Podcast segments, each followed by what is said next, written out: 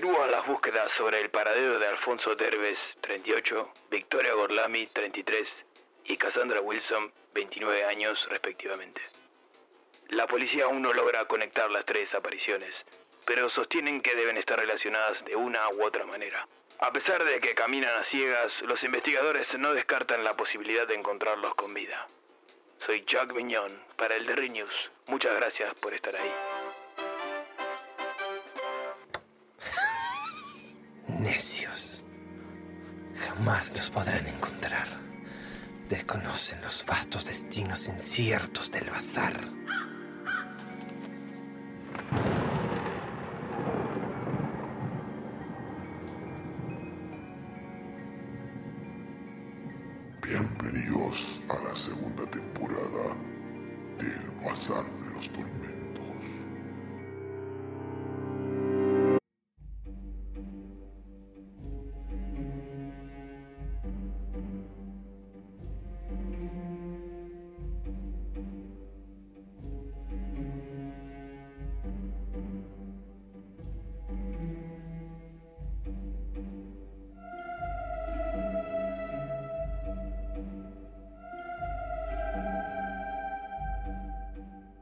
Hoy presentamos Cenizas de H.P. Lovecraft.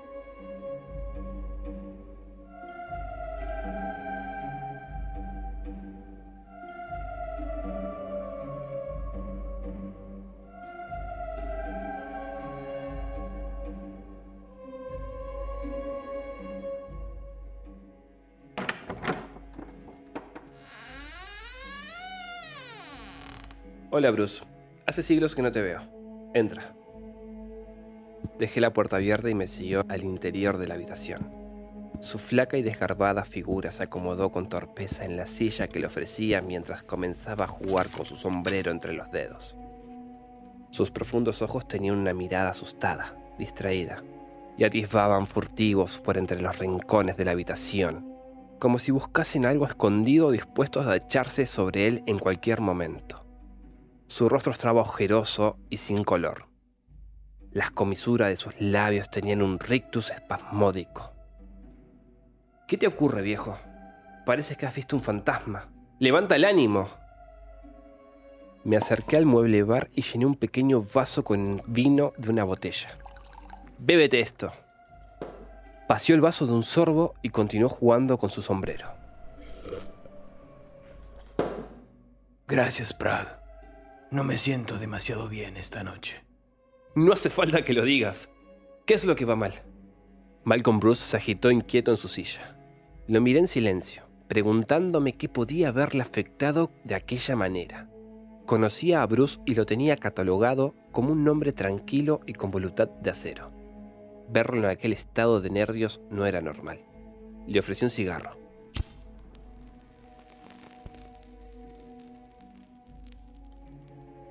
Y él lo tomó, mecánicamente. Pero hasta que Bruce no encendió el segundo cigarrillo, el silencio entre los dos continuó. Su nerviosismo parecía desaparecer poco a poco. Una vez más fue el hombre dominante, seguro de sí mismo, que yo conocía. Prague, me acaba de suceder la experiencia más diabólica y terrible que puede acontecerle a un hombre. No estoy muy seguro de si debo contártelo o no, pues tengo miedo de que pienses que estoy loco, cosa que no te reprocharía. Pero es cierto, hasta la última palabra. Hizo una dramática pausa y lanzó al aire unos tenues anillos de humo. Sonreí. Yo había escuchado más de una historia de miedo en aquella misma mesa. Debía haber una especie de peculiaridad en mi forma de ser que inspiraba confianza a los demás. Me habían contado historias tan extrañas que algunos hombres darían años de su vida por escucharlas. Pero, a pesar de mi gusto por lo sobrenatural y peligroso, de mi atracción por el conocimiento de lejanas e inexploradas regiones, me he visto condenado a una vida prosaica y aburrida, con un trabajo anodino. ¿Has oído alguna vez del profesor Van Allister? ¿Quieres decir Arthur Van Allister? Él mismo. O sea que le conoces. Desde luego, hace años que le conozco. Desde el momento en que renunció a su profesorado de química en la escuela para dedicarse a sus experimentos. Yo le ayudé a diseñar el laboratorio insonorizado en el ático de su casa. Después comenzó a estar tan embebido en su trabajo que no tenía tiempo de ser amable con nadie. Recordarás, Prague, que cuando ambos estábamos en la escuela, yo era muy aficionado a la química. Asentí, y Bruce siguió hablando. Hace unos cuatro meses yo estaba buscando trabajo. Van Allister publicó un anuncio en el que se requería un ayudante y yo le contesté. Se acordaba de cuando yo estaba en el colegio y pude convencerlo de que sabía lo suficiente de química como para serle útil. Tenía una joven de secretaria, la señorita Marjorie Purdy. Era la típica mujer que se dedicaba por completo a su trabajo, tan eficiente como bonita. Había ayudado algunas veces a Van Allister en el laboratorio, y pronto descubrí que mostraba mucho interés en este trabajo y que hacía sus propios experimentos. Pasaba casi todo su tiempo libre en el laboratorio con nosotros. Solo era cuestión de tiempo que tanta camadería se convirtiese en una profunda amistad, de tal forma que llegó un momento en el que yo dependía de su ayuda en mis experimentos más difíciles, cuando el profesor estaba ocupado. Jamás vi que titubease ante mis requerimientos. Aquella chica se desenvolvía con la química como el pato en el agua. Hace aproximadamente dos meses el profesor Van Allister dividió el laboratorio en dos estancias, quedando una de ellas para su uso personal. Nos dijo que iba a realizar una serie de experimentos que, si tenían éxito, le darían una fama universal. Se negó firmemente a darnos cualquier tipo de información sobre sus características. Por entonces, la señorita Purdy y yo estábamos solos cada vez más tiempo. El profesor permanecía encerrado en su habitación durante días y no aparecía ni tan siquiera para comer. Esto también nos permitía tener más tiempo libre. Nuestra amistad se hizo más fuerte. Sentía una creciente admiración por la delicada joven, que parecía moverse con genuina seguridad entre olorosos frascos y densas mezclas químicas, embutida en ropas blancas desde la cabeza a los pies incluyendo los guantes de goma que llevaba en las manos. Anteayer Van Allister nos invitó a su cuarto de trabajo. ¡Por fin lo he conseguido! Dijo, mostrándonos un pequeño recipiente que contenía un líquido incoloro. Aquí tengo lo que va a ser el mayor descubrimiento químico jamás conocido. Voy a probar delante de ustedes su eficacia. Bruce, ¿podría traerme uno de los conejos, por favor? Fui a la otra habitación y tomé unos de los conejos que guardamos, junto con las cobayas, para nuestros experimentos. Puso al pequeño animalillo en una caja de cristal, lo suficientemente grande para que cupiese, y cerró la tapa. Después, colocó un embudo de cristal en un pequeño agujero que había sobre la tapa. Nos acercamos para ver mejor. Destapó el recipiente y echó su contenido sobre la caja donde estaba el conejillo. Ahora vamos a descubrir si mis semanas de esfuerzo continuados han tenido éxito o fracasado. Lenta, metódicamente, vació el contenido del frasco en el embudo, mientras veíamos cómo el líquido se esparcía por el recipiente donde estaba el aterrado animalito. La señorita Purdy emitió un grito de asombro, mientras que yo parpadeaba para asegurarme de lo que veía era cierto pues en el sitio donde hacía solo unos momentos había estado un conejo vivo y aterrado, ahora no había más que un montoncito de livianas blancas, cenizas. El profesor Van Allister se volvió hacia nosotros con un aire de triunfal satisfacción.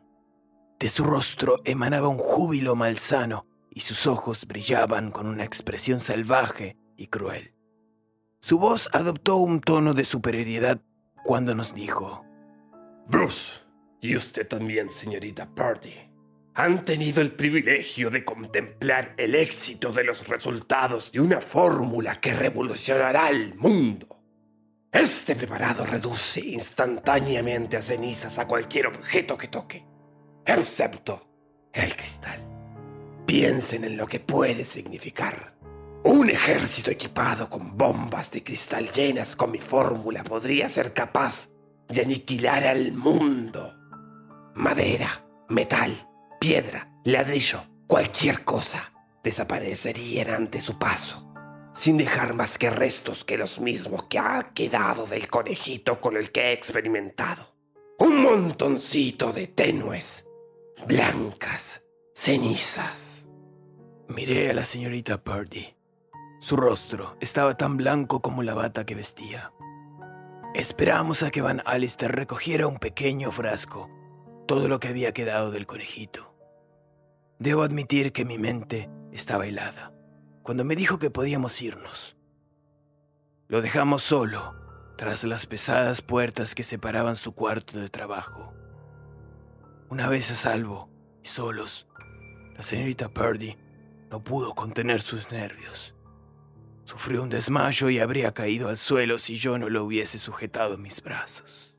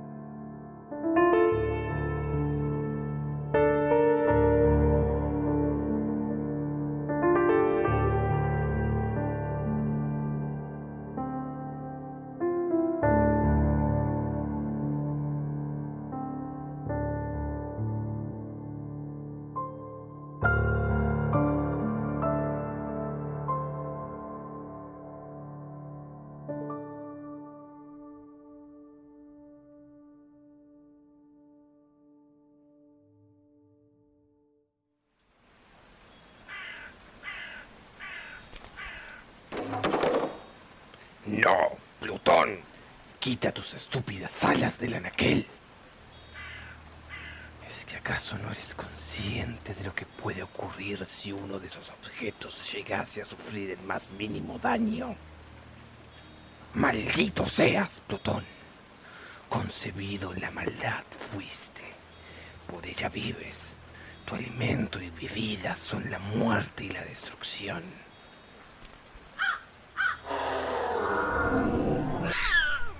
Y ahora vuelves a adoptar esa estúpida forma felina. ¿Acaso no aprendiste aquella lección que te costase vuestro ojo izquierdo?